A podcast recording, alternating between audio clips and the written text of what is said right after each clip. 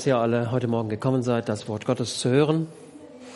Ich begrüße auch ganz besonders unsere Zuschauer zu Hause über YouTube oder Zoom. Und schönen Dank an unseren Kameramann, den Thomas, der die das Kamerawesen äh, nochmals verbessert hat. Ähm, wie ihr alle wisst, leiden wir seit zwei Jahren hier in Deutschland, in Europa, auf diesem Globus an der Pandemie.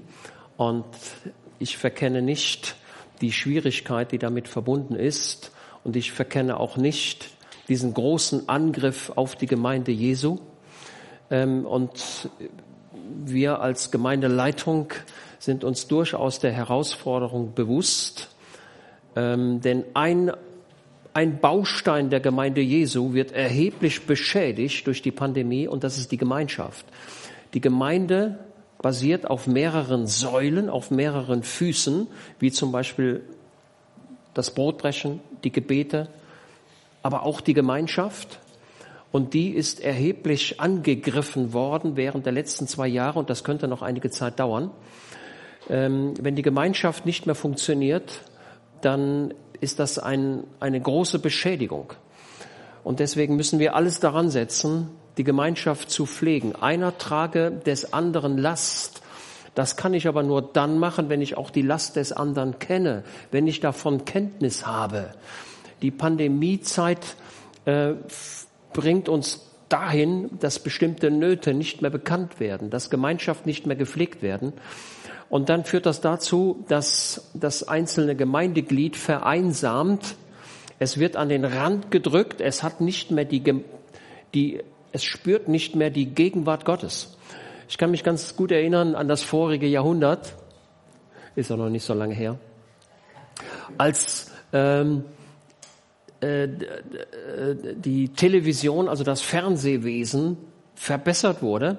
Und äh, vielleicht, äh, Chris, es gab in den USA einen Fernsehsender, PTL, Praise the Lord. Ich weiß gar nicht, ob es den heute noch gibt. Gab es auf jeden Fall. Hast du, okay. PTL, Praise the Lord. Und dann haben viele Gläubige in den USA gesagt, warum brauche ich noch Gemeinde?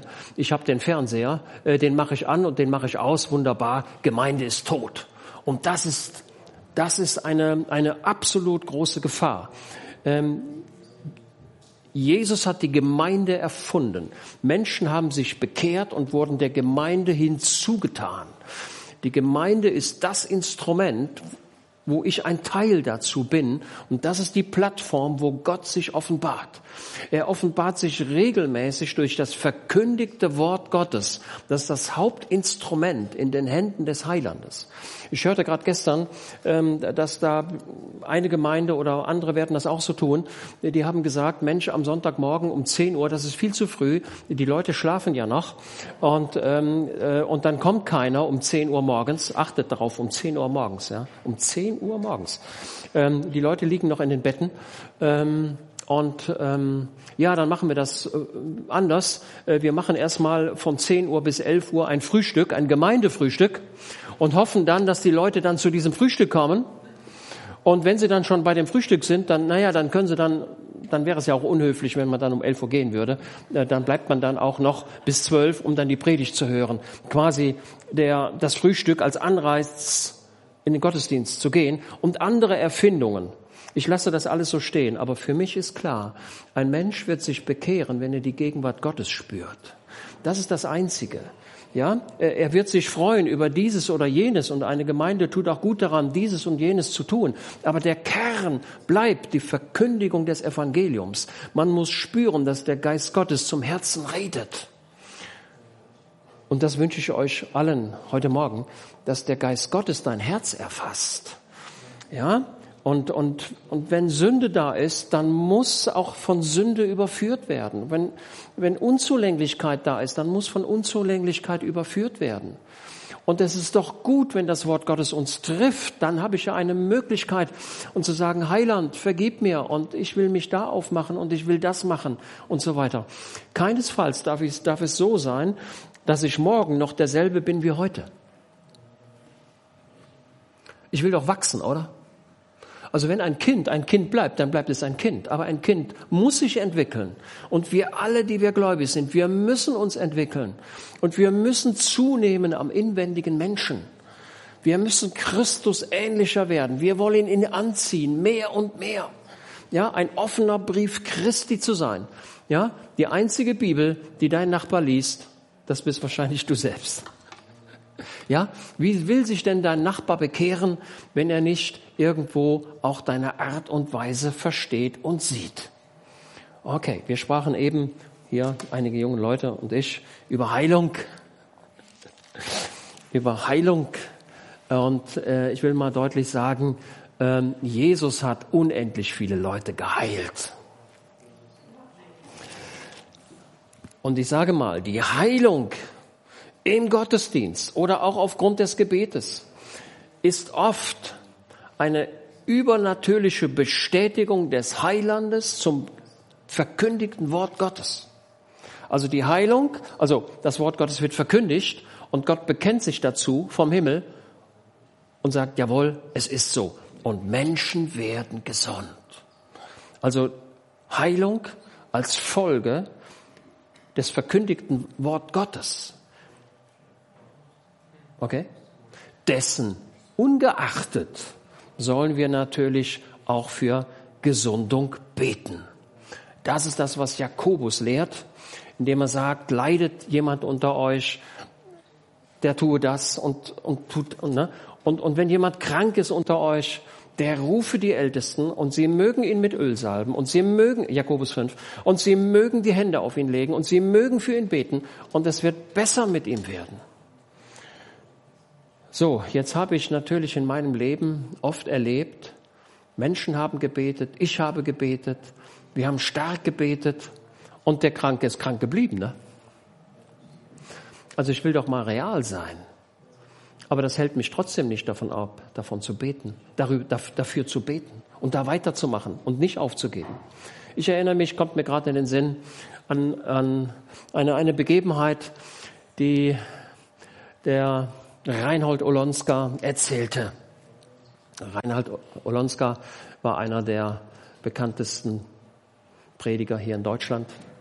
In der Nachkriegsgeschichte ist im letzten Jahr verstorben. Und er sagte, da war ein Mensch, der hatte ein Problem, ähm, eine Problem, ein Problem und das musste gelöst werden und die Ältesten sind gekommen und haben gebetet und gebetet und gemacht und ne, mit, mit aller Kraft, die sie hatten und nichts hat sich geändert. Und dann hatten sie schon die Absicht, naja, hm, hm, ist vielleicht nicht Wille, ist vielleicht nicht der Wille Gottes, könnte ja sein. Aber warum beten wir dann? Und dann kam er, soweit ich das weiß, auf die Idee, indem, er, indem sie gesagt haben, dann wollen wir mal in neuen Sprachen beten. Das sind Instrumente, die die Gemeinde Jesu hat. Ja, das ist so, wenn man, also ich habe euch das schon öfter mal erzählt. Ähm, wir haben ja zu Hause ein Haus gebaut im vorigen Jahrhundert. Und ähm, wir waren da sehr mutig. Wir hatten keinen Kran. Wenn man ein Haus baut, dann ist es wirklich sinnvoll, wenn man einen Kran hat, der die Lasten hebt. Aber wir hatten keinen Kran. Ich hatte zumindest keinen. So, und wenn man keinen Kran hat, dann muss man die Gewichte, die Steine, die muss man die Treppe hoch. Deswegen gibt es die Bauleitern. Die Bauleitern, da sind die Abstände ein bisschen kleiner, ja, weil das Gewicht so hoch ist. Die, ne, eine klassische Bauleiter, da sind die Abstände der Sprossen ein bisschen kürzer, damit die Bauleute das überhaupt tragen können. Naja, ihr merkt. Und die Dachpfannen, die auf das Dach getragen werden müssen, das sind alles Lasten. Ein Kran hilft hier extrem. Und das sind die Gaben des Heiligen Geistes. Die Gaben des Heiligen Geistes helfen extrem. Sie sind nicht heilsentscheidend. Also niemals werde ich sagen, wenn du das nicht machst, gehst du verloren. Überhaupt nicht. Aber die Gaben des Heiligen Geistes sind wie die, sind wie Werkzeuge auf einer Baustelle, die wir alle brauchen. Sie dienen uns der Ermahnung, der Ermunterung, der Förderung, nicht der Verurteilung im Sinne, jetzt kommst du in die Hölle, sondern Sie stärken mich und fördern mein geistliches Leben. Und dann haben die, hat Reinhold Olonska und die anderen, die da waren, die haben gesagt, okay, jetzt beten wir in neuen Sprachen. Wir, wir, wir nutzen die Kompetenz, die wir haben. Und das haben sie dann gemacht und das Problem wurde gelöst. Okay? Also auch da wollen wir uns aufmachen, die Instrumente, die wir haben, auch zu nutzen.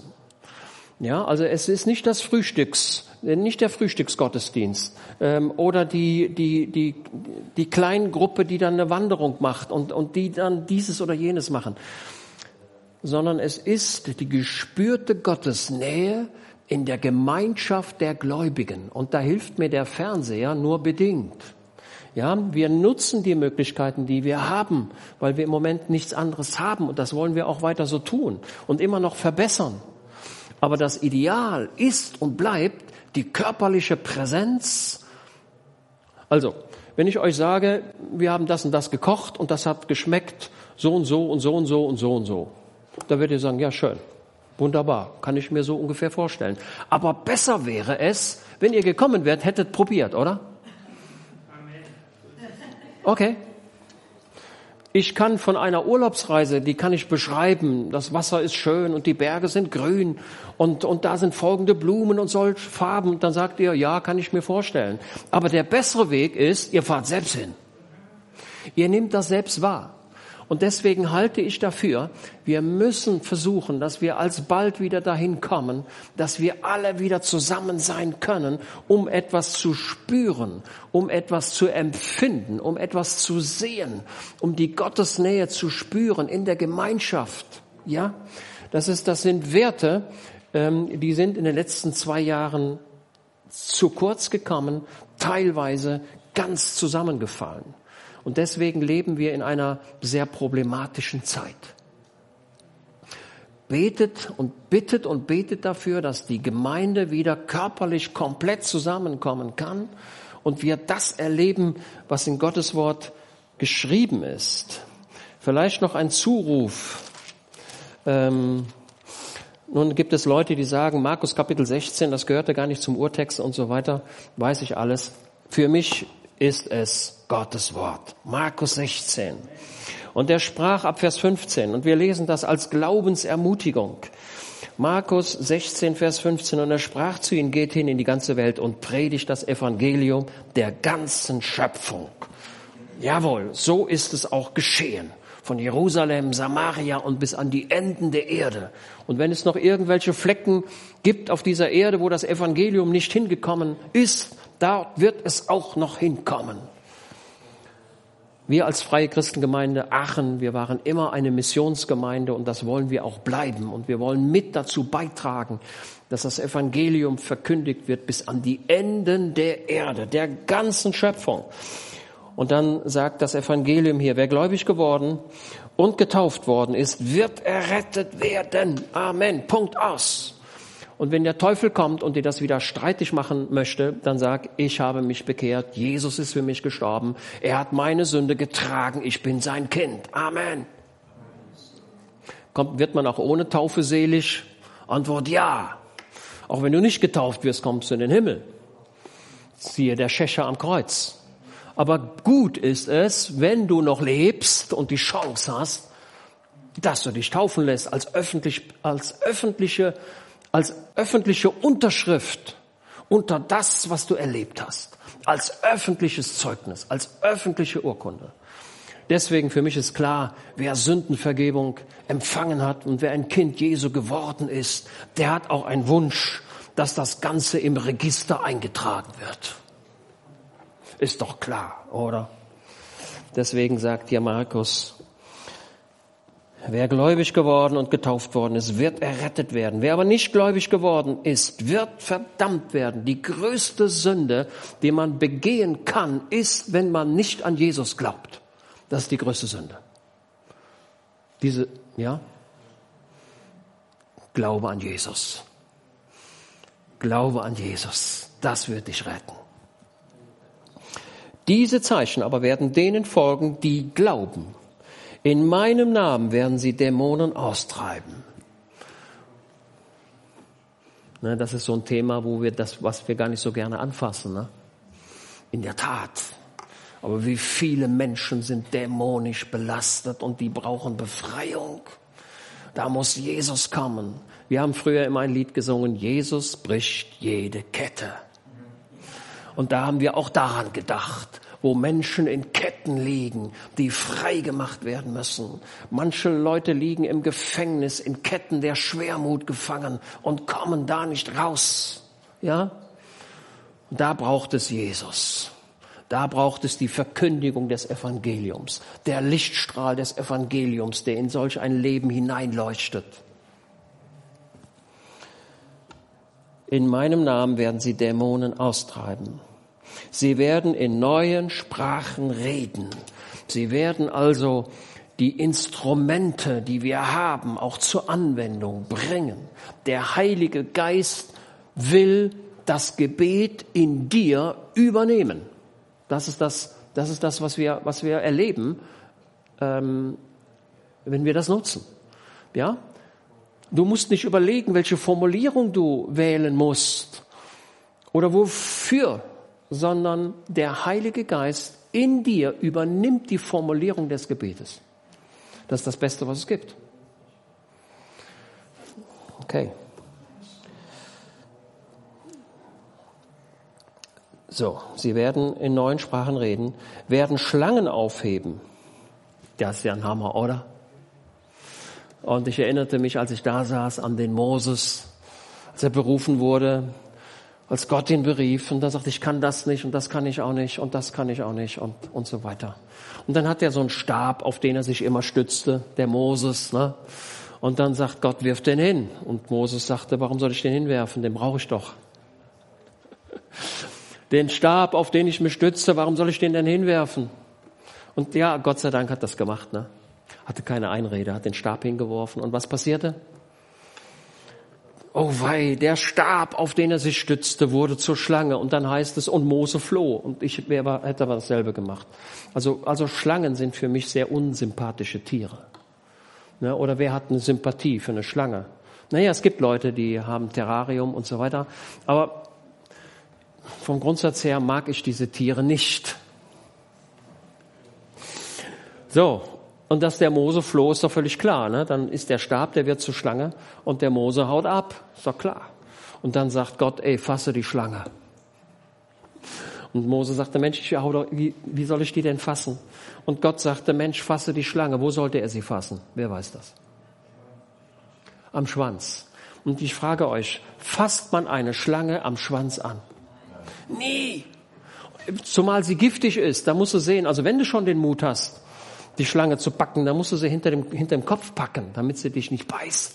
Und Gott sagt, fass sie am Schwanz an. Und, und Mose sagte, oh, ich bin, ich habe Biologie studiert, ich war in, in Ägypten auf der Universität und Schlangen passt, ne, Schlangen fasst man nicht am Schwanz an. Ne, ist doch völlig klar. Aber der Moses tut genau das, was Gott sagt. Ich habe eine Hochachtung vor Moses. Dieser Mann, dieser mutige Mann. Er sagt, auf dein Wort hin tue ich das jetzt. Ich habe eine Riesenangst. Ich habe eine totale Angst. Aber ich gehe jetzt da durch und mach das. Und er fasst diese Schlange, Schlange an. Und was passiert? Die kristallisiert und wird wieder zur Schlange.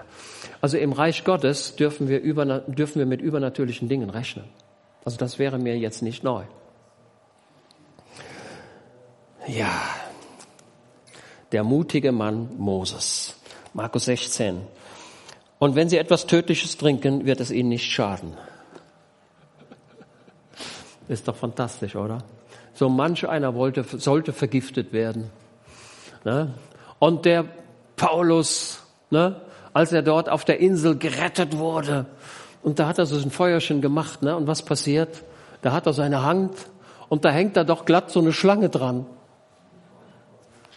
Ne? Das hat er die versucht abzu und dann ging das nicht runter. Und dann hat er die Schlange gepackt und ins Feuer geschmissen. Also vermute ich mal.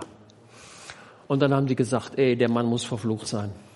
Gerade errettet und jetzt von der Schlange gebissen. Und was passierte? Gar nichts. Ja. Schwachen werden sie die Hände auflegen. Ja, im, im Urtext heißt es hier siechen, also Leute, die im Siechtum sind. Siechen werden sie die Hände auflegen und sie werden sich wohlbefinden. Oder nach dem Urtext heißt es sogar, und danach werden sie sich bei ausgezeichneter Gesundheit befinden. Ja, jetzt kommen wir in ein Spannungsfeld, ne? Ich verstehe das. Okay, und trotzdem halte ich daran fest. Ja, ähm, wir beten auch für Gesundung. Ja, das darf auch sein. So, und noch eine ähm, Vorbemerkung ähm, hatte ich mir vorgenommen, das auch zu sagen. Ähm, wenn ich oder ein anderer das Wort Gottes auslegt, bedeutet das nicht, dass ich, oder ich spreche jetzt mal äh, für mich, äh, dass ich immer alles richtig sage. Ähm, je älter man wird, ähm, erlenkt man diese Erkenntnis oder jene Erkenntnis und kommt dann zu dem Ergebnis, Mensch, das hast du aber vor ein paar Jahren noch anders gesagt. ja?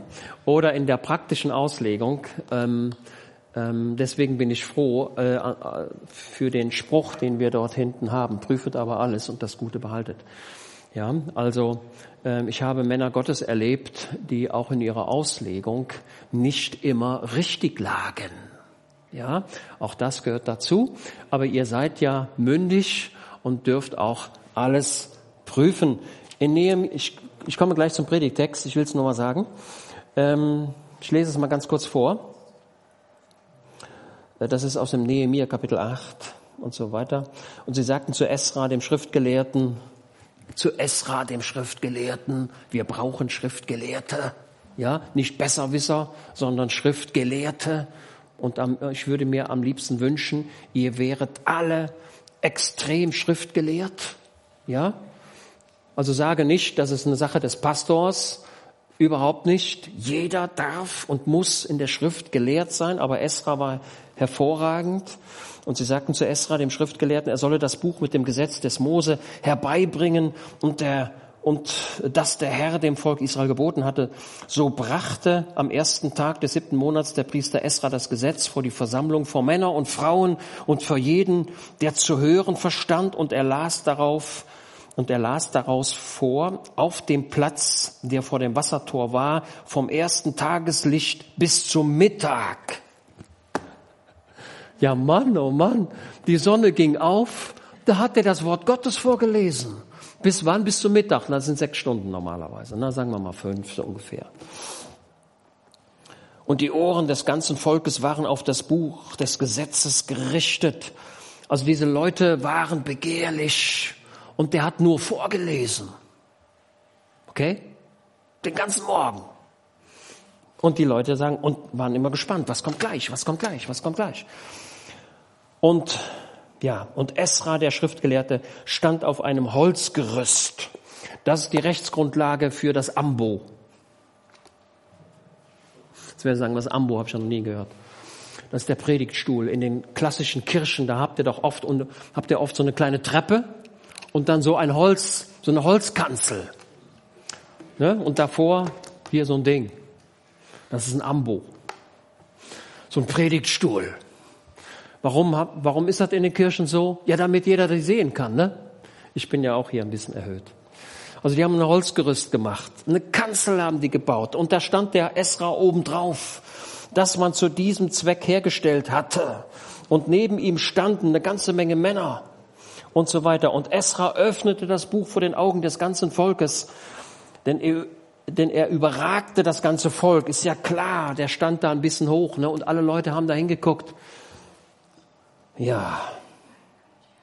Und als er es öffnete, stand das ganze Volk auf. Oh, welcher Respekt gegenüber dem Wort Gottes. Ne? Wir bleiben, wenn wir das Wort Gottes lesen, bleiben wir ja alle sitzen. Ne? Aber, okay. Als Jesus in der Synagoge war, stand er auf und las vor. Ne? Habt ihr das? Ich glaube, Matthäus 4, ne? oder irgendwo oder ein bisschen später, ist egal. Er, er, ne? Und man reichte ihm und so weiter und er las aus der Rolle vor. Ne? Er stand auf und, und als er dann mit dem Vorlesen fertig war, hat er sich gesetzt.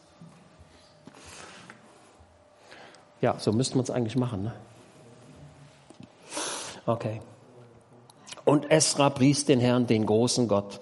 Und das ganze Volk antwortete, Amen, Amen, wobei sie ihre Hände emporhoben und sie verneigten sich und warfen sich vor dem Herrn nieder mit dem Gesicht zur Erde. Habt ihr das? So, so, so steht hier geschrieben.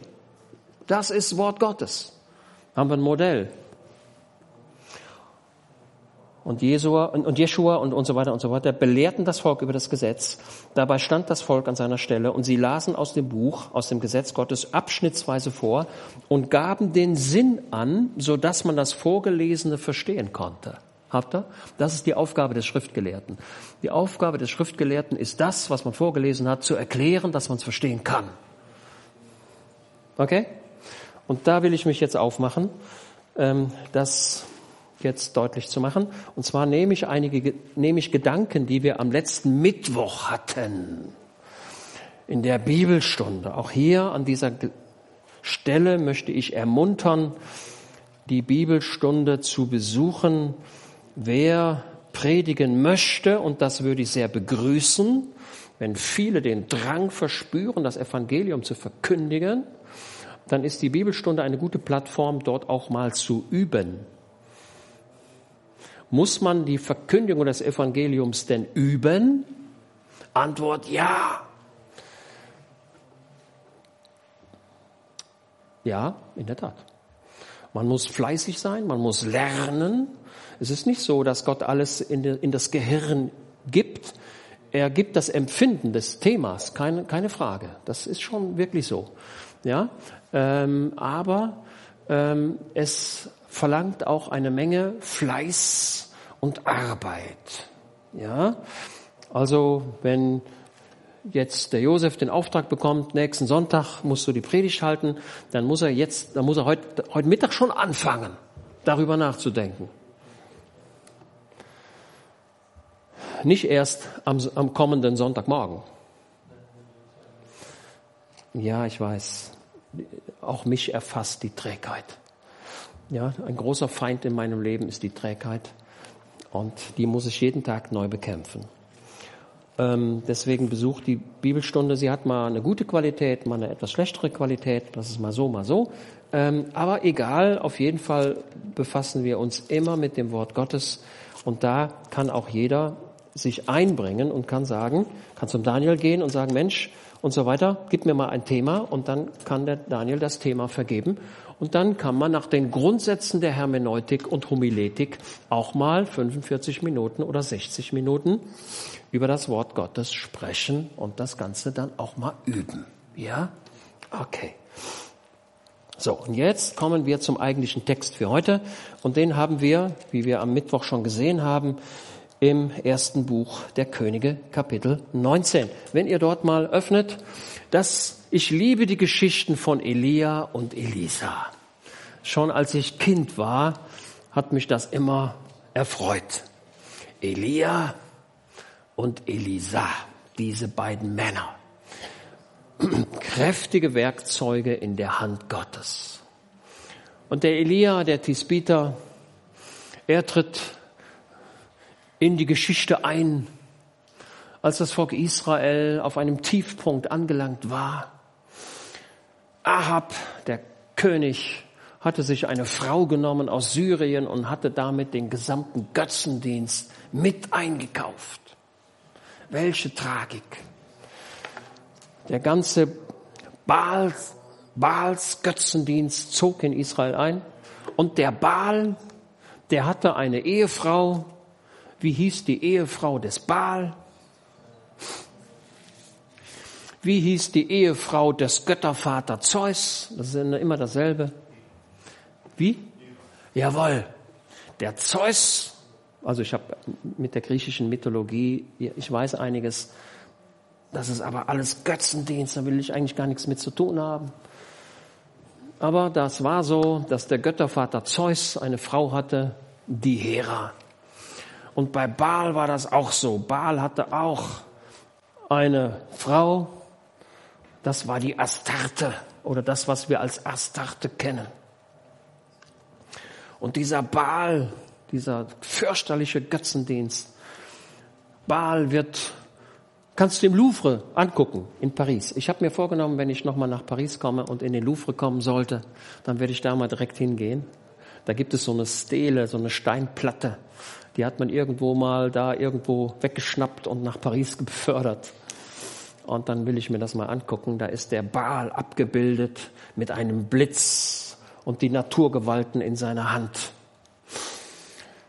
Und dieser Götzendienst, der kam über Israel. Und dann stand Elia auf und es regnete in Israel nicht. Wer weiß, wie lange es in Israel nicht regnete? Sieben Tage? Nee, nee, nee, nee, das ist ja gar nichts. Sieben Tage. Ja, einige Jahre. Ne, dreieinhalb Jahre, ne? Mann, oh Mann, was haben die geschmachtet, diese Leute? Und Elia sagt, es wird, es wird hier regnen, es sei denn auf mein Wort.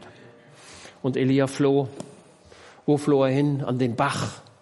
Und die Raben, ein Gotteswunder, die Raben flogen durch, den, durch, das, durch das Schlossfenster, durch das königliche Fenster des Königs Ahab, da durch das Fenster. Und der Ahab, der guckte vielleicht, war ein bisschen abgelenkt, wollte, hatte die Gabel in der Hand, wollte gerade so ein schönes Stück Fleisch aufspießen. Ne? Also so stelle ich mir das vor. Und dann kam der Rabe und schnappte ihm das weg. Der so berichtet es die Bibel.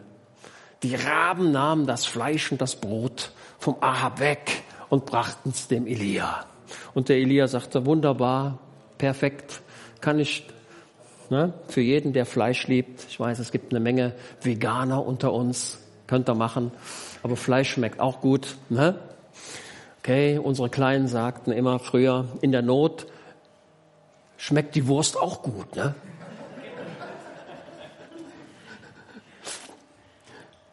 Okay.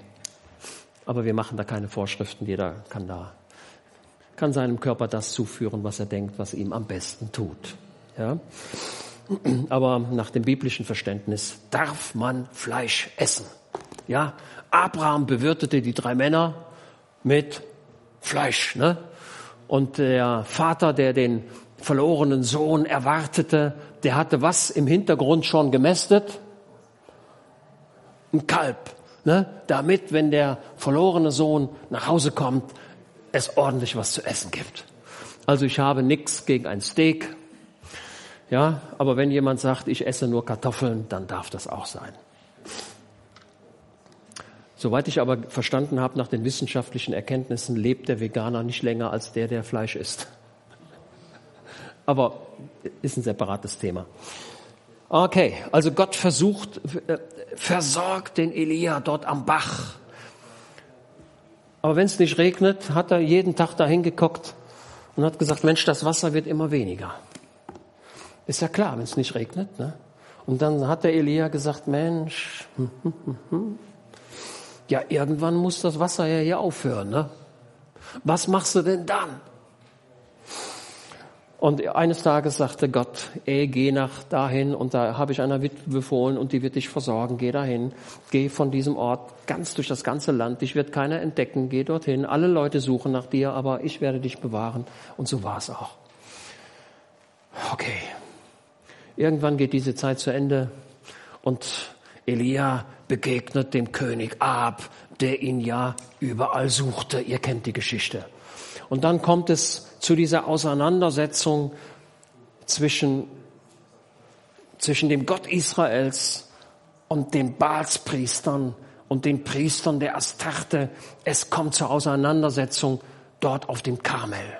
Ne? Elia hatte für Gott geeifert. Ein Mann, dem die Sache nicht egal war. Also ich hatte schon öfter gesagt, wenn ihr diskutiert, ihr dürft leidenschaftlich diskutieren. Und dabei darf man auch laut werden.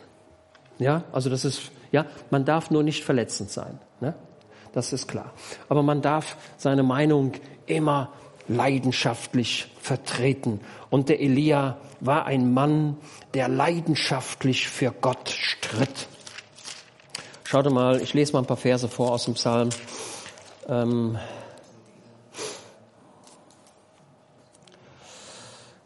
Da sagt der Psalmist, ich sage euch jetzt nicht, wo es ist, ihr könnt es selbst herausfinden. Wunderbar sind deine Zeugnisse, darum bewahrt sie meine Seele. Die Eröffnung deiner Worte leuchtet, sie gibt Einsicht den Einfältigen. Ich habe meinen Mund weit aufgetan und gelächzt, denn ich sehne mich nach deinen Geboten. Wende dich zu mir und sei mir gnädig nach dem Anrecht derer, die deinen Namen lieben. Befestige meine Schritte durch dein Wort und gib keinem Unrecht Macht über mich. Erlöse mich von der Bedrückung durch Menschen und ich will deine Vorschriften einhalten. Lass dein Angesicht leuchten über deinen Knecht. Und hier greift der Psalmist den aaronitischen Segen auf. Lass dein Angesicht leuchten über deinen Knecht und lehre mich deine Ordnungen. Wasserbäche fließen herab aus meinen Augen, weil man dein Gesetz nicht hält. Schaut mal, dieser Psalmist, wie leidenschaftlich er redet. Gerecht bist du, Herr, und richtig sind deine Urteile. Du hast in Gerechtigkeit deine Zeugnisse geboten und in große Treue. Verzehrt hat mich mein Eifer, denn meine Bedränger haben deine Worte vergessen. Der Psalmist ist leidenschaftlich. Er eifert, er kämpft. Und so hat der Elia gekämpft. Was wollte er in Israel? Was war sein Ziel? Die Beseitigung des Götzendienstes. Weg mit Baal, weg mit der Astarte. Und wir wollen alle wieder den einzigen Schöpfer von Himmel, des Himmels und der Erde, den wollen wir ehren. Ganz Israel möge sich bekehren. Das war das Ansinnen des Elia. Und dann kam es zu diesem Karmel-Urteil. Ihr kennt das die Baalspriester und die Astarte-Priester, viele Hunderte kamen und riefen ihren Gott an und nichts passierte. Und dann kennt ihr die Begebenheit, dass Elia betete, hatte sich noch ein bisschen lustig gemacht, ne? Und dann fiel das Feuer vom Himmel herab, spaltete den Altar, leckte das Wasser auf. Es war klar, es gibt nur einen Gott im Himmel. Klar. Und dann verloren viele Priester ihr Leben. Ich weiß gar nicht, wie der Elia das gemacht hat. Ich will es mir gar nicht vorstellen. Ey, was ist da passiert? Und dann am Abend hat der Elia gesagt, so, das war's. Ahab wird auf die Knie fallen. Die Isabel wird sich bekehren. Der Götzendienst ist zu Ende. Und was war? Gar nichts. Isabel sagte, noch 24 Stunden, dann wirst du deinen Kopf verlieren.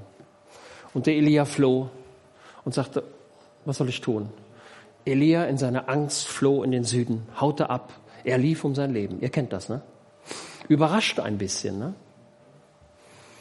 Aber ich sag mal, auch der, der mutigste Mensch, er ist davor nicht geschützt. Der mutigste Mensch. Und wie oft ist es so, ähm, dass auch, ja, dass dass so Zeiten in dein Leben hineinkommen, wo Angst da ist. Angst, ne? Wie wird die Zukunft sein? Werde ich ausreichend Geld haben? Ich habe jetzt vielleicht das und das verloren und das und das ist missglückt. Wie wird das werden? Ja? Und Elia verzweifelte an der, an, an dem Heilsplan Gottes. Daran verzweifelte er. Er sagte, Herr Gott, es muss doch dein Interesse sein, dass sich ganz Israel bekehrt. Und überhaupt keiner bekehrt sich. Was ist mein Dienst denn noch wert? Habe ich umsonst gekämpft? Okay? Wie oft ist der Prediger da, der predigt und kein Mensch bekehrt sich und irgendwann sagt er, ich höre auf. Habe ich auch schon gedacht. Ich habe auch schon gesagt, Herr mal, du brauchst über Krankenheilung gar nicht sprechen, es wird eh keiner gesund. Hör auf. Okay, ihr kennt, ne? Also ich versuche das so ein bisschen praktisch zu machen, was das bedeutet. Dieses Elia-Erlebnis, das haben wir alle. Der eine hier, der andere dort. Und Elia haute ab. Und dann irgendwann sagt er zu seinem Diener, ey, bleib hier, komm, bleib hier, ich gehe jetzt alleine. Du musst mein Elend gar nicht ansehen. Ne? Hat er sich von seinem Diener verabschiedet, ist alleine. Hat sich unter den Ginsterbusch gelegt und hat gesagt, es ist gut, es am besten wäre, ich schlafe ein und werde nicht mehr wach. Und ihr kennt die Geschichte, hatten wir darüber gesprochen. Der Engel weckt ihn und sagt, steh auf und iss. Er hat ein bisschen Wasser gebracht, ein Brot gebacken. Und Elia, Mensch, stellt euch das mal vor. Stellt euch mal vor, ihr seid in der Wüste, tausend Kilometer, kein Mensch. Und da weckt euch jemand und sagt, hier, schöne Küche, bester, bester Koch, den es gibt. Elia hätte sagen können, Emma, wie heißt du? Können wir uns nicht ein bisschen unterhalten? Ne? Er hat ihn ja geweckt, hat er mit ihm gesprochen, er hat ihn ja gesehen. Hat der Elia sich erschrocken? Vielleicht ein bisschen. Naja, ist er wieder eingeschlafen, hat der Engel wieder ihn, hat dann wieder gewacht und hat gesagt, ey, ist nochmal, dein Weg ist weit. Und als der Elia das hörte, dein Weg ist weit, da merkte er, aha, Gott kümmert sich um dich. Er hat einen Auftrag für dich. Da wurde seine Seele wieder leicht. Merkt er das? Ah, wunderbar. Und dann steht er auf und geht. Gott sagt ihm nicht, wohin er gehen soll, aber er weiß, wohin er geht. Also passt mal auf. Ähm, wenn man wirklich mit dem Geist Gottes lebt, dann sind bestimmte Dinge klar, obwohl sie keiner gesagt hat. Kann ich nicht erklären. Das sind die Leitungen Gottes, ne? die Führungen Gottes. Ja, das ist einfach so. Äh, vielleicht hat der, der Engel das ja auch gesagt hier, steht aber nicht in der Bibel drin. Äh, auf jeden Fall hat er ein Ziel, nämlich welches Ziel? Wo soll Elia hin? Zumindest fühlt er, dass er dorthin muss. Was ist sein Ziel? Er soll zum Sinai, zum Berg Gottes, zum Horeb der sollte dorthin, wo Gott eines, wo Gott vor einigen Jahren das Gesetz gegeben hatte, wo Gott auf den Berg herabgestiegen war. Er sollte dorthin, wo Moses den brennenden Busch gesehen hatte. Er sollte dorthin, wo Moses mit Gott oder andersrum, Gott mit Moses gesprochen hatte, an den Ort der Offenbarung, im Grunde zu den Anfängen zurück. Merkt ihr das? Und so sagt, so, so sagt der Elia, ah, ich habe einen neuen Auftrag, ich soll zum Horeb und da werde, okay, da hat der Elia gesagt, da werde ich mit Gott sprechen, oder? Oder vielleicht hat er auch gesagt, da wird Gott mit mir sprechen. Merkt ihr das, wenn, wenn man es so ausspricht, ist ja der Gedanke ein bisschen anders. Gott wird, Gott wird sich mir offenbaren. Vielleicht hat er auch gesagt, ich steige auf den Horeb, ganz oben auf die Spitze, und dann steige ich direkt in den Himmel. Weiß ich nicht. Auf jeden Fall macht er sich auf und geht zum Horeb. Wie lange? Wie lange braucht er? 40 Tage. Und das kommt in der Bibel öfter vor. Wie lange war Jesus in der Wüste und wurde vom Teufel versucht? 40 Tage. 40 Tage hat er nicht gegessen und getrunken. Mann, oh Mann, was war der Körper schwach? Wenn du schon drei Tage nichts isst, bist du am Ende, oder? Also ich auf jeden Fall. Du bist, ich bin schon morgen fertig, wenn ich heute nichts esse. Jesus hat 40 Tage ausgehalten. Mann, oh Mann. Wie haben die Engel ihm gedient? Davon berichtet das Evangelium. Und die Engel dienten ihm. Okay? Wie lange war das Volk Israel in der Wüste? Nun sagt nicht 40 Jahre. Doch, 40 Jahre. Aber letztendlich waren es nur 38 Jahre. Aber insgesamt waren es schon 40. Aber sie waren ja auch ein bisschen schon mal in Kanaan. Ne? Also letztendlich sind es 38 Jahre. Und deswegen war der Mann, der, an, der in dem Krankenhaus lag, zu Jerusalem. Wie heißt das Krankenhaus zu Jerusalem? Wie heißt das Krankenhaus zu Jerusalem, das es damals schon gab? Bethesda, ne? Genau, Bethesda. Da war ein Mann, der lag, wie viele Jahre war der krank dort im, im Krankenhaus? 38 Jahre. Und hier nimmt die Bibel Bezug auf die Wüstenwanderung, die letztendlich nur 38 Jahre dauerte. Insgesamt waren es 40, keine Frage. Aber die Wüstenwanderung selbst waren 38 Jahre. Und so schlägt das Johannesevangelium Bezug auf das Alte Testament und sagt, pass mal auf, 38 Jahre bist du, bist du in der Wüste gewesen, du armer Mensch, der du kein Mensch hast. Steh auf, nimm dein Bett und geh. Unglaublich, oder? Ey, steh auf, warte nicht auf den Engel, der da in das Wasser steigt.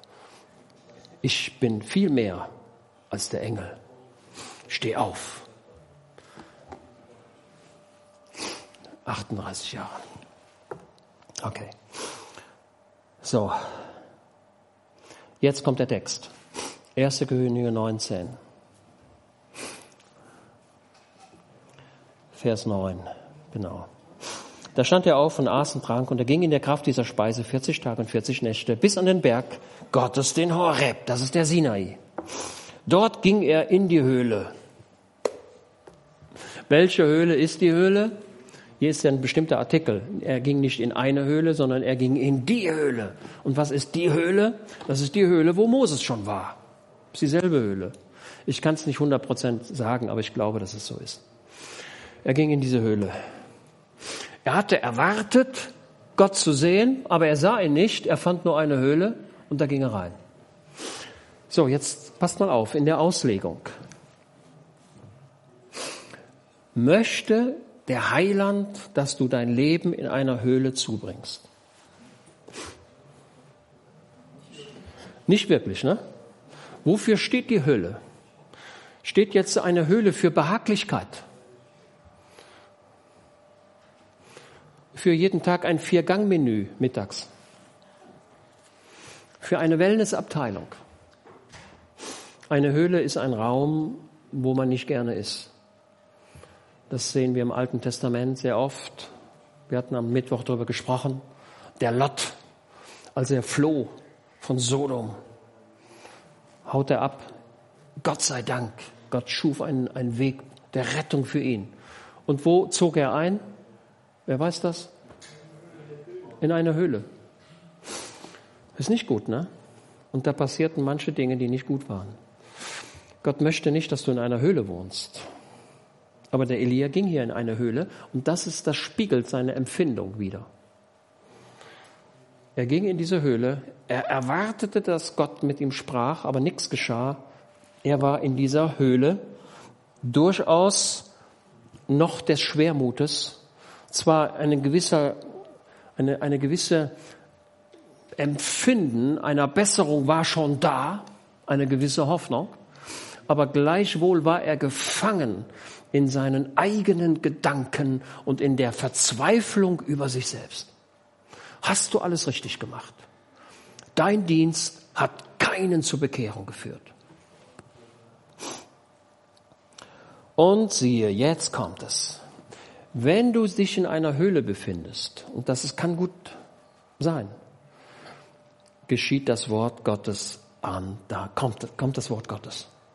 Ja? Da heißt es ja, und siehe, das Wort des Herrn geschah.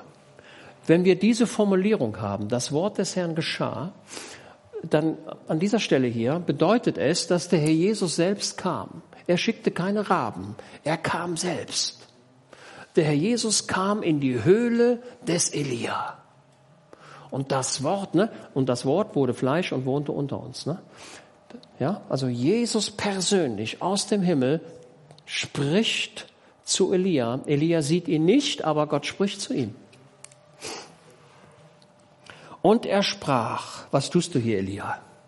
Und das ist die Frage, die heute in der heutigen Predigt an dich geht. Was tust du hier? Was tust du in der Höhle? Was tust du in deinem Igelhaus? Du hast dich zurückgezogen, isoliert. Du bist an den Rand gegangen. Du erlebst nicht mehr die Herrlichkeit Gottes. Du befindest dich in einer Höhle. Ja, das kann in unserem Leben so sein, dass wir Phasen in unserem Leben haben, wo das genauso ist. Ja? Ein, eine Höhle, also ein, ein Zustand der Enttäuschung. Enttäuschung kann hervorgerufen werden. Wir beten für etwas und das geschieht dann nicht. Und dann sind wir enttäuscht. Oder wir haben gedacht, ähm, also ich habe schon immer mal gedacht, wir könnten das Haus hier an der, an der, hier direkt kaufen. Das hier. Ne? hier direkt. Und dann würden wir es abreißen und hier was Neues machen. Ne? Also, habe ich gedacht. Der Mann hier gegenüber hat sich ja öfter schon mal geärgert, dass es hier so laut sei. Und dann habe ich gedacht, das ist ja ganz gut. Vielleicht hat er die Nase voll und sagt, hören Sie mal, ich verkaufe euch das. Ich will es nicht mehr. Ja. Tja könnt euch so manches erzählen. Und Gott fragt den Elia, Emma, was tust du hier? Hatte Gott ihn nicht selbst zum Horab geschickt? Und dann fragt er ihn, was tust du hier? Aber er fragt ihn, Elia, was ist dein Gemütszustand? Du bist da in die Höhle gegangen, aber das ist eigentlich nicht das, was, was ich will. Was tust du hier? Und jetzt bricht es aus dem Herz des Elia hervor. Und jetzt achtet mal, was er sagt. Ich habe sehr geeifert für den Herrn. Und das ist die Wahrheit. den Gott der Herrscharen. Deinen Bund haben die Söhne Israel verlassen, haben deine Altäre niedergerissen und deine Propheten mit dem Schwert umgebracht. Und ich allein bin übrig geblieben. Hat er denn recht, ob er allein übrig geblieben ist? Antwort, ja, er hat recht. Jetzt würde er sagen, nee, da waren doch noch die 7000. Doch, er hat recht. Er war der Einzige, der in der Öffentlichkeit stand.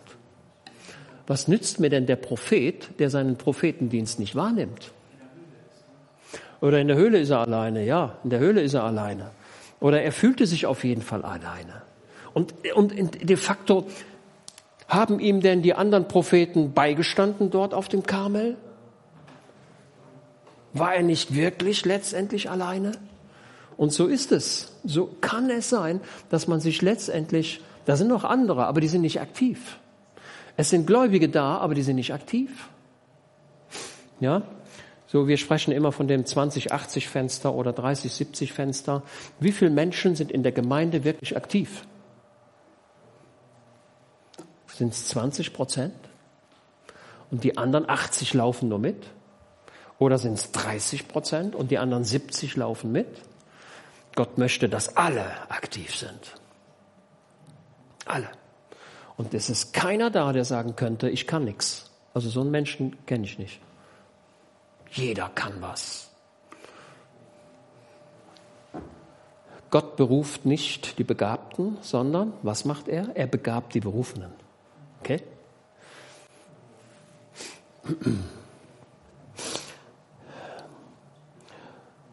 Und nun trachten sie danach, auch mir das Leben zu nehmen.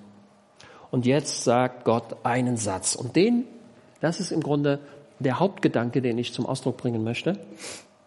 Geh hinaus und stell dich auf den Berg vor den Herrn. Das ist die Lösung des Problems. Komm heraus aus deiner Höhle und stell dich an den Berg. Ich will dir was zeigen. So, muss der, muss der Elia jetzt aktiv sein? Muss er jetzt seine Beine benutzen und rausgehen? Ja. So, das heißt, der gläubige Mensch, der sich, der in der Höhle ist, der in der Verzweiflung steckt, der bleibt da nicht stehen und sagt, ich gehe jetzt heraus. Ich komme jetzt hervor. Ich zeige jetzt meinen Kopf. Das ist aktiv. Wenn der Elia gesagt hat, nee, ich habe zu viel Angst, ich bleib mal lieber hier, hier ist es auch ganz schön, dann wäre gar nichts passiert. Also der Elia, der musste aus seiner Höhle heraustreten. Das ist aktiv. Ja? Komm heraus aus dem Zustand deiner Verzweiflung. Und siehe, und, und das hat er dann auch gemacht. Der Elia ist dann rausgegangen, er hat Mut gefasst. So wie der Moses die Schlange am Schwanz gepackt hat, so ist der Elia tatsächlich rausgetreten. Und der stand dort, so stelle ich mir das zumindest vor, und konnte über die Berge schauen, dort am Horeb. Vielleicht ging die Sonne auf, weiß ich nicht. Die Nacht, er hat ja, es heißt ja, er übernachtete dort, also spricht vieles dafür, dass es an dem Morgen war. Ähm, und so weiter. Und der Herr ging vorüber. Okay? So, und was passiert jetzt? Wie ist Gott vor, vorbeigegangen? Und jetzt schaut mal, was dort steht. Da kam ein Wind, groß und stark, der die Berge zerriss und die Felsen zerschmetterte vor dem Herrn her. Also da kam ein Tornado, ein außergewöhnlicher Tornado.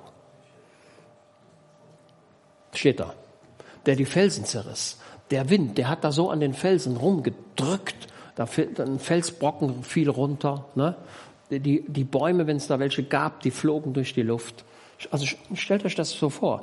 Da kam ein Wind, groß und stark, der die Berge zerriss und die Felsen zerschmetterte vor dem Herrn. Also ein Stein wurde vom Wind bewegt und flog gegen den anderen Stein und der spaltete diesen wieder und dann fielen die runter und so weiter zum Fürsten. Wo ging der Elia wieder hin? In die Höhle. Gott sagte, ja, pass auf. Und dann kommt die Nummer zwei. Und der Herr war nicht im Wind. Und nach dem Wind ein Erdbeben. Der Herr war nicht in dem Erdbeben. Also der ganze Horeb, der wackelte. Ist nichts Neues. 2. Mose 19, da wackelte auch der ganze Berg, der rauchte noch, als Gott herabstieg.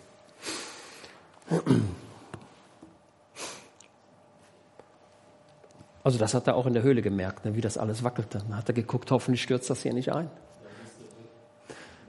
Aber wo sollte er hin? Raus? Hm? Weiß ich nicht. Da kam er und so weiter. Aber der Herr war nicht in dem Wind. Und nach dem Wind ein Erdbeben, klar. Und nach dem Erdbeben ein Feuer. Aber der Herr war nicht in dem Feuer. Da hat's gebrannt, lichterloh. Ich weiß gar nicht, was da gebrannt hat, aber es hat alles gebrannt. Stellt euch eine Feuerwand vor einer, vor einer Höhle vor. Eine Gasexplosion. Das ist das, was der Elia erlebte. Also die Filmemacher, die haben hier ein, ein Potenzial, einen richtig guten Film zu machen. Und Gott sagte Hämmer, du Elia, du hast diesen Dienst gehabt. Du hast den Wind befohlen und der Regen stoppte. Du hattest Macht über das Feuer, das fiel vom Himmel herab auf den Altar. Die Felsen sind zerspaltet. Elia, du hast in großer Macht gewirkt, aber ich habe eine andere Art zu wirken. Okay, so, jetzt pass auf. Und nach dem Erdbeben ein Feuer und so weiter. Und nach dem Feuer der Ton eines leisen Wehens. Habt ihr das?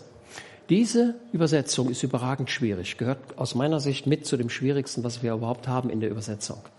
Der Ton eines leisen Wehens. Und je nachdem, welche Übersetzung ihr habt, wird das mal so formuliert. Ähm, Josef, wie wird das in Farsi? Lest doch mal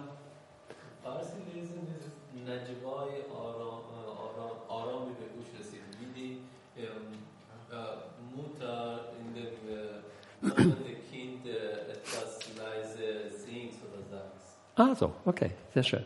Also die Schwierigkeit ist, das hier zu verstehen. Aber das ist, was hier deutlich wird, ist, Gott wirkt durch die leise Stimme zum Herzen. Also Gott sagt, Elia, du hast wunderbar gewirkt. Die Kraft Gottes ist sichtbar geworden. Kein Mensch hat sich bekehrt. Die Menschen werden sich bekehren, wenn man zum Herzen redet. Das Herz muss angesprochen werden. So arbeitet der Heilige Geist. Der Heilige Geist spricht das Herz an. Dein Zustand wird angesprochen.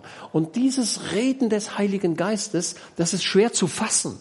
Auf die Frage, wer hat den Heiligen Geist schon mal mit seinen Ohren gehört? Kann ja sein, dass jemand hier ist. Also der Vater Krüger, der hat uns erzählt, als er sich umbringen wollte, als, ja, ich weiß nicht, 20, 21 Jahre, wollte Kommunist werden, damals, im vorigen Jahrhundert. Es gibt einen guten Spruch, wer jung ist und nicht Kommunist werden möchte, der macht was falsch. Wer aber 40 Jahre ist und immer noch Kommunist werden möchte, der macht auch was falsch. Kommunismus lebt ja davon, dass man sagt, alles gehört allen. Wir wollen das Paradies auf dieser Erde schaffen. Richtig gedacht. Funktioniert aber nicht, weil doch jeder an sich selbst denkt. Der Kommunismus ist gescheitert. Ne? Der Tadek, der sitzt hier aus Polen, der kennt noch die Zeit des eisernen Vorhangs. Okay. Also der Heilige, also und, und der Vater Krüger, der hat tatsächlich ob, äh, hier mit den Ohren gehört. Hat er uns erzählt. Da hat er geguckt, ja, wer ist denn da? Wer, wer, wo ist denn, ja, was ist denn los? Ey, stellt euch vor, ihr seid in einem Raum und da, das, damals gab es kein, also ist mir nicht bekannt, dass es da Lautsprecher gegeben hätte oder sonst irgendwelche geheimen technischen Möglichkeiten. Er wollte sich nämlich umbringen. Er hat gesagt, ich habe die Nase voll, die Kommunisten sind genauso schlecht wie die anderen auch. Und dann sagt er, was macht das Leben für einen Sinn, wenn alle Leute so schlecht sind? Und dann hat er die Pistole, hat er schon bereit, wollte sich erschießen. Und dann kam die Stimme, was tust du? Genau wie hier auch. Elia, was tust du hier? Hat er sich umgedreht. Und das war der Wendepunkt in seinem Leben und er hat sich bekehrt und ist ein Kind Gottes geworden. Ja. Aber die hauptsächliche Art, wie der Heilige Geist redet, er redet zum Herzen, aber man kann das nicht immer so richtig hören. Aber es braucht eine Zeit der Stille. Es braucht die Zeit der Einkehr. Das ist die Art und Weise, wie der Heilige Geist wirkt am Menschenherzen. Und das ist das, was der Elia hier lernt. Und Elia lernt, Mensch, es ist nicht das Feuer, das vom Himmel fiel. Es ist nicht der Regen, der nicht kam, sondern es ist die Arbeit des Heiligen Geistes am Menschenherzen, die dazu führt, dass der Mensch sich bekehrt. Das muss, das ist der Weg. Und Gott fragt ihn ein zweites Mal, was tust du hier? Und jetzt, jetzt gibt der Elia dieselbe Antwort nochmal. Ist interessant. Also wir haben zweimal identische Fragen und zweimal identische Antworten hintereinander. Aber die zweite Antwort, die er gibt, gibt der Elia jetzt aus einem gebrochenen Herzen und sagt, ja Heiland, ich habe geeifert und, und so weiter und das alles ist mir passiert. Aber ich habe eines verstanden. Es, deine Art ist es, Menschenherzen zu finden. Das Herz muss sich bekehren, nicht das Äußere, das Innere. Und das Äußere ist dann die Folge, wenn sich innerlich was verändert. Ja? Okay? Der zweite Ausspruch. Leider ist uns der Tonfall hier nicht geschildert. Aber Elia mit einem weinenden Herzen, mit, mit, mit, mit Tränen in den Augen, bei, seinem zweiten, bei seiner zweiten Antwort, die ja identisch ist mit seiner ersten Antwort, sagt, ja Herr und so weiter und so weiter. Vers 15, da sprach der Herr zu ihm, geh, kehre auf deinem Weg durch die Wüste zurück und geh nach Damaskus und mach das und das und das. Und unter anderem sollte er Elisa salben an seiner Stadt. Okay. Und da hat sich der Elia gefreut. Der hat nicht gesagt, jetzt habe ich einen Konkurrenten, sondern der hat sich gefreut und hat gesagt, jawohl, Gott schaut weiter. Da ist der Elisa, der das, was ich angefangen habe, weiterführen wird. Ja, und jetzt mal einen kleinen Vorblick nach vorne. Und Elia geht, er findet den Elisa, der ist bei der Arbeit. Wer weiß, was der gerade macht? Der Elisa, der Mann aus Abel Mehola, der ist da, der flügt, ne? Mit elf weiteren Gespannen. Also zwölf Gespanne nebeneinander oder versetzt. Ja? Der erste fährt so sechs, sieben Meter vor und dann kommt der nächste. Die, die nächste Rille muss ja gemacht werden. Ne? Die Rille die nächste Rille orientiert sich ja an der Rille, die davor ist. Also fahren die so zeitversetzt. Und dann kommt der Elia des Feldes, nimmt seinen Mantel und wirft den auf den Elisa. Und der Elisa, der sollte jetzt nicht mehr die Erde flügen, sondern was sollte er flügen? Die Menschenherzen. Das ist das Bild, was uns hier vermittelt wird. Er pflügte die Erde. Er brach die Erde auf. Aber der Dienst des Elisa war oder sollte werden, dass die Menschenherzen aufgebrochen werden. Und das tat Elisa wie kein anderer. Okay? Das ist das, was, was Gott dem Elia deutlich macht. Es ist notwendig, dass die Herzen verändert werden. Ich rede zum Herzen und das, wie ich rede, da muss man genau hinhören. Also ich habe erlebt, ähm, viele Sachen irgendwo gemacht, ähm, gemacht ähm, und hinterher festgestellt, dass Gott das so eingestielt hatte. Gar nicht gemerkt. Merkt ihr?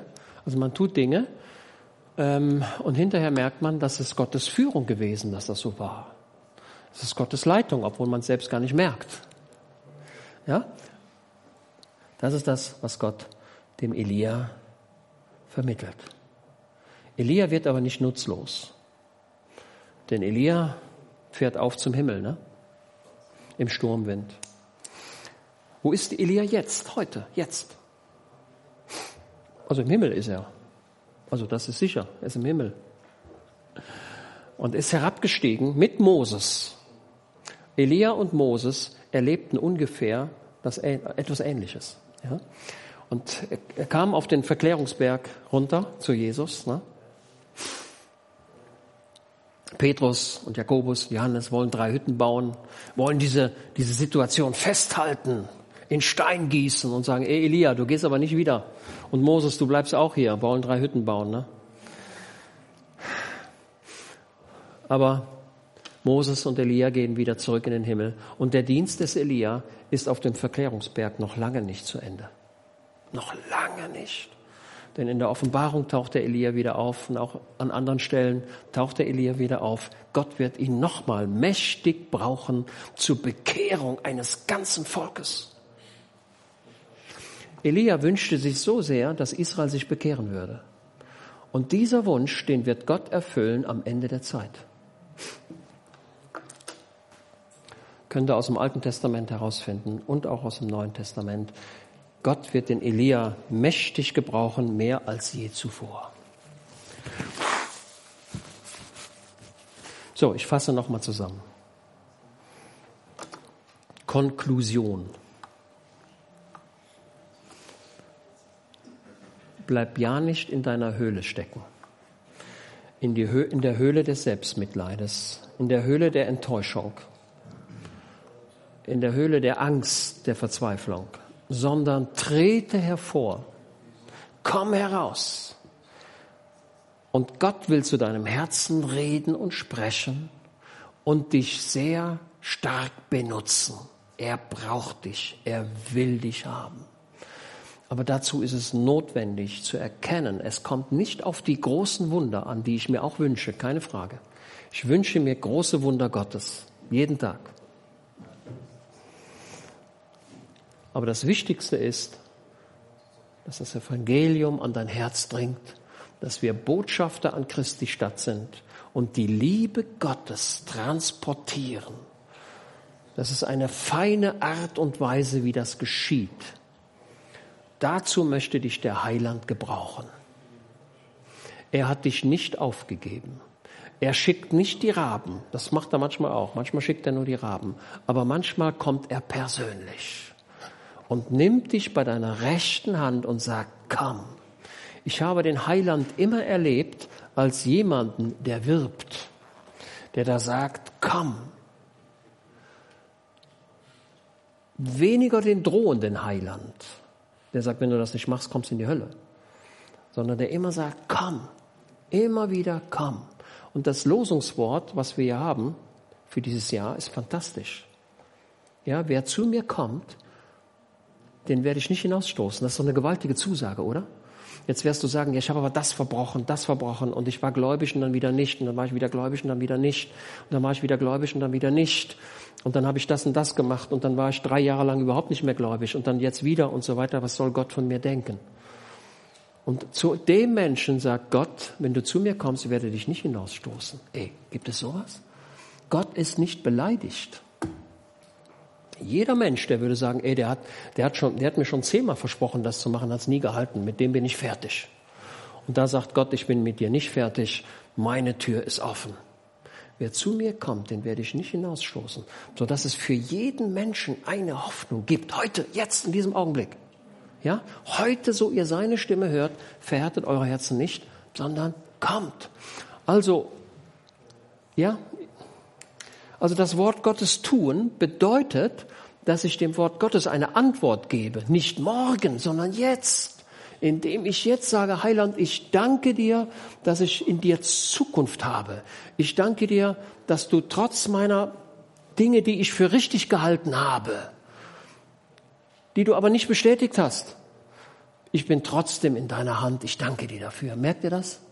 Ja? Und das müssen wir glauben, das müssen wir fassen, das müssen wir ergreifen. Und dann merken wir, wie der Friede Gottes in, in unser Herz hineinkommt. Und dann sagen wir, ich danke dir, dass ich nicht mehr das Dunkle der Höhle, die Feuchte, die Kälte der Höhle empfinde, sondern ich bin auf freies Land gestellt. Ich kann jetzt die Sonne sehen. Okay? Amen. Daniel, kommst du bitte?